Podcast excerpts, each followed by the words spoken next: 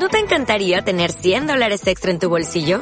Haz que un experto bilingüe de TurboTax declare tus impuestos para el 31 de marzo y obtén 100 dólares de vuelta al instante. Porque no importa cuáles hayan sido tus logros del año pasado, TurboTax hace que cuenten. Obtén 100 dólares de vuelta y tus impuestos con 100% de precisión. Solo con Intuit TurboTax. Debes declarar para el 31 de marzo. Crédito solo aplicable al costo de la presentación federal con TurboTax Full Service. Oferta sujeta a cambios o cancelación en cualquier momento.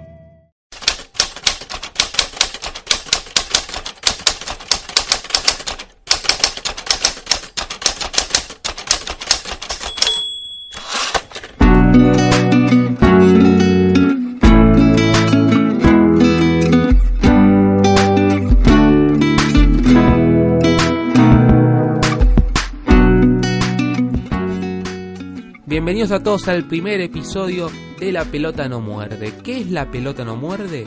Es un podcast que mezcla tanto libros como deportes. Dos pasiones de quien les habla, Santi Dueña.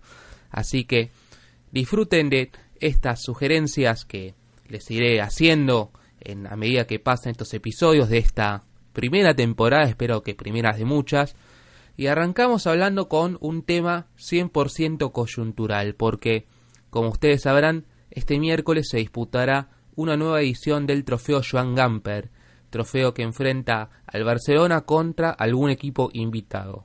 Entonces, por tercera vez, el Barcelona se va a enfrentar a Boca Juniors.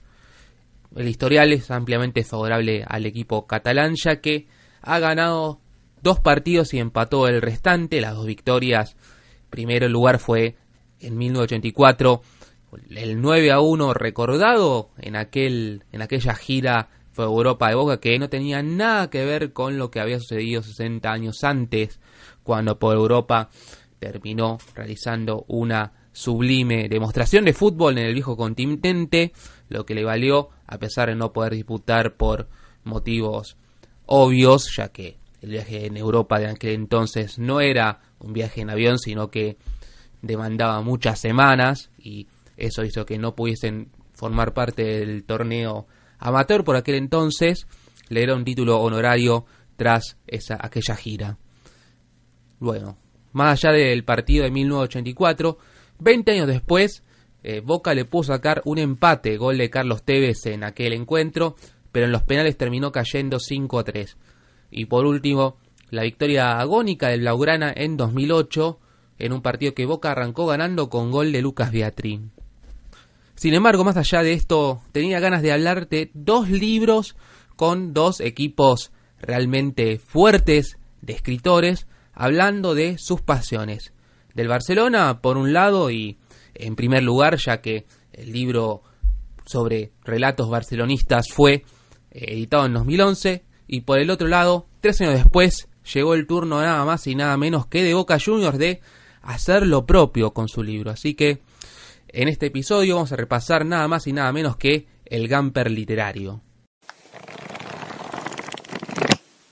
Bueno, los libros a los que hacemos referencia tanto de Barcelona como de Boca son por el lado de la escuadra catalana, cuando nunca perdíamos, y por el otro lado, con el corazón en la boca. Estos dos libros fueron editados por dos editoriales diferentes, por el lado de Cuando nunca perdíamos por Alfaguara y por el lado de con el corazón en la boca por Aguilar. Sin embargo, ambas editoriales, Alfaguara y Aguilar, pertenecen al mismo grupo editorial que es eh, actualmente Penguin Random House. Por aquel entonces, si no me equivoco, era Random House Mondadori.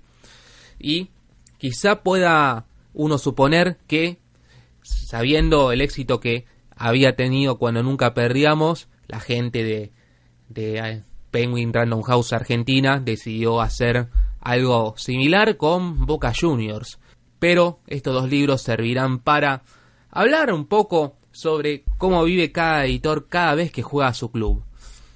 Arrancando ya por el orden cronológico, decíamos, eh, cuando nunca perdíamos, editado en 2011 y que tuvo 308 páginas en su primera edición. Es un libro de 15 crónicas, todas recopiladas por el editor eh, catalán Antoni Muné, un hombre que se encargó del prólogo, pero que no escribió ninguno de los 15 textos eh, que se encuentran presentes en ese libro. Igualmente en el prólogo ha dejado realmente un par de frases que sin dudas describe a la perfección la razón de ser de estos dos libros. ¿Y los escritores? ¿Qué tienen que ver los escritores en todo esto? Pues seguramente que si el fútbol es en sí mismo una ficción, difícilmente podían escapar a su influjo. De aquí surge este libro. 15 escritores, 15 maneras de ver al Barça. Para hacer la selección, el repertorio era enorme. Dudo que haya muchos clubes en el mundo que reúnan una nómina tan extensa de literatos que confiesen tan abiertamente la pasión por este juego, su perfil de apasionados. Todos los que están lo son, pero la lista podría ser interminable, y yo he optado por el método más directo, recurrir a la gente más cercana a mí, ventaja de ser editor.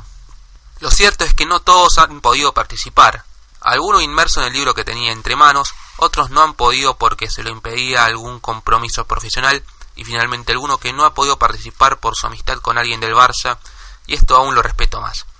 En todo caso, la selección final es más que representativa. Justamente hablando de la selección final de Muné, de estos 15 escritores que han participado en Cuando Nunca Perdíamos, no hay mujeres, algo que sin duda genera bastante curiosidad, quizá en un punto sirve para poner en contexto eh, todo lo que ganó el movimiento de mujeres en estos últimos años que están teniendo más visibilidad y en el fútbol es justamente uno de esos deportes. Por eso no sería descabellado pensar en que Simone hubiese encargado de seleccionar a los escritores en la actualidad, quizá habría pensado en alguna mujer para hacer alguno de estos textos. Lo que tampoco hay es escritores argentinos, más allá de la clara influencia que ha tenido Lionel Messi en la historia del Barcelona y en menor medida la de Diego Armando Maradona, dos de los mejores jugadores del mundo, que sin dudas contrarrestan en un punto, más allá de que la trayectoria de Maradona en el Barcelona no haya sido la mejor, la presencia del otro gran ícono en la otra vereda, en la del Real Madrid, la de Alfredo Di Stéfano, quien completa el top 3 de mejores jugadores argentinos de la historia y que también se encuentran en el ranking mundial junto con hombres como Pelé o Johan Cruyff, que sí está presente en el texto. Cruyff es sin dudas uno de los máximos símbolos que tiene el barcelonismo en su historia. Pero más allá de la falta de argentinos, sí hay extranjeros de otras latitudes, porque tenemos a los mexicanos Jordi Soler y Juan Villoro, este último un excelente cronista y que también se metió con el fútbol en sus libros Dios es redondo y Balón dividido, también con los once de la tribu. También hubo presencia colombiana a través de Juan Gabriel Vázquez y Daniel Samper Pizarro, no confundir con su hijo Daniel Samper Ospina, el youtuber de 40 o de 43, tal como dice su presentación en cada uno de sus videos. En este libro, más allá de que la crónica íntima es algo que esté presente casi siempre, Sí hay muchos textos que tienen muchas cosas de perfiles, porque tenemos a Villor escribiendo Lionel Messi Infancia es Destino, después eh, Daniel Samper Bizarro que se encargó de Andrés Iniesta escribiendo Las Diabluras de un Niño Bueno, Cruce de Vidas, el texto que escribió José Antonio Garriga Vela, que habló sobre, o mejor dicho, escribió sobre Erika Vidal, y también Vicens Villatoro, escribió sobre su coterráneo, ya que también nació en Terraza, hablamos de Xavi Hernández, Elogio del Centro del Campo. Textos que no, no tienen mucha presencia de lo personal, en la que, mejor dicho, sí hay presencia de lo personal, pero tampoco es algo que esté completamente presente. De hecho, el texto de, de Villoro, la presencia es prácticamente nula de sus apreciaciones personales, o mejor dicho, de cómo es cómo está Messi vinculado con su historia personal. También habla sobre hechos puntuales, como Josep María Fonalleras, quien escribió sobre las finales que disputó el Barcelona en su historia, poniendo especial énfasis en las europeas. Y justamente respecto a este último rubro, Marius Serra navegó entre la alegría que generó el triunfo 3 a 1 del Manchester United en Wembley en 2011 y la desazón de los penales frente al Steaua Bucarest en Sevilla en 1986. Justamente la final que determinó el rival de River en aquella Copa Intercontinental que se le terminó llevando el club de Núñez. Mientras que Enrique Vilamatas describió las tres primeras temporadas del Barcelona de Guardiola. Recordemos que al ser publicado el libro en 2011, eh, en aquel entonces nos hablaba de la salida de Pep que ocurriría finalmente al año siguiente. Y después, bueno, el resto de los relatos, claro está, son eh, crónicas íntimas que mechan su historia personal con la del Barcelona. Que tenemos a Ramón Besa, a Juan Bonilla, a Juan Cruz. Así que de esto consta Cuando nunca perdíamos, 15 miradas sobre el Barça, este libro en donde los escritores dan su punto de vista respecto a este club que, tal como es su lema, es más que un club. Ahora cruzamos el Océano Atlántico, salimos del puerto de Barcelona y navegamos hasta el riachuelo, hasta el, hasta el viejo puerto de la Boca, para descender allí, quizá con un barco de bandera sueca, ¿por qué no?, para hablar de Con el corazón en la boca, que es un libro más pequeño, de hecho tiene poco más de la mitad de las páginas, 157, se editó en 2014 y tiene 11 relatos. De hecho, si uno observa el libro, eh, están los 11 escritores alineados como si fuesen un equipo de, de fútbol. Quien lleva la 10 es Sergio Holguín, quien eh, es el recopilador y también tiene un texto suyo. Y una de las diferencias más notorias con cuando nunca perdíamos es que sí hay presencia femenina. Tenemos cuatro escritoras, como Liliana Hecker, Ana María Yuba, Eugenia Sicabo y Betina González. Justamente en la biografía de Twitter de Eugenia, a pesar de ser experta en literatura, eh, tal como se ve en sus programas televisivos, como Bibliómanos o Libroteca, ella tiene una frase que define todo. Bombonera mata biblioteca. Después en refuerzos extranjeros no hay demasiados, más allá de la presencia del peruano Iván Tais, y también que uno de sus escritores eh, migró de chico a España, a Granada. Estamos hablando de Andrés Neumann, nada que ver con Nicole. Pero más allá de este chiste malo, eh, allí sí hay mayor presencia de crónicas íntimas. Eh, las excepciones son las de Eugenia, que hizo un texto vinculando su vida con la de Martín Palermo, el máximo goleador de la historia geneise. Después tenemos a Juan José Becerra, quien también escribe en el diario Olé, haciendo sus columnas de frente, quien también mezcla su historia personal con la de La Bombonera, un estadio que terminó conociendo de adolescente, ya que él se había criado en Junín, incluso reconoce que la primera vez que vio a Boca jugar fue en el estadio de Aperón, donde hace el local Sarmiento de Junín. Y después eh, Martín Caparrós reflotó una crónica ya escrita en su anterior libro Boquita, el libro del centenario Geneise que él escribió, eh, sobre el partido de vuelta de la Copa Libertadores de 2004 frente al Once Caldas de Colombia. Eh, realmente un recuerdo amargo para quienes hemos visto el partido, yo lo vi en casa con un amigo, pero que sin duda se, también sirve como para hablar de Boca.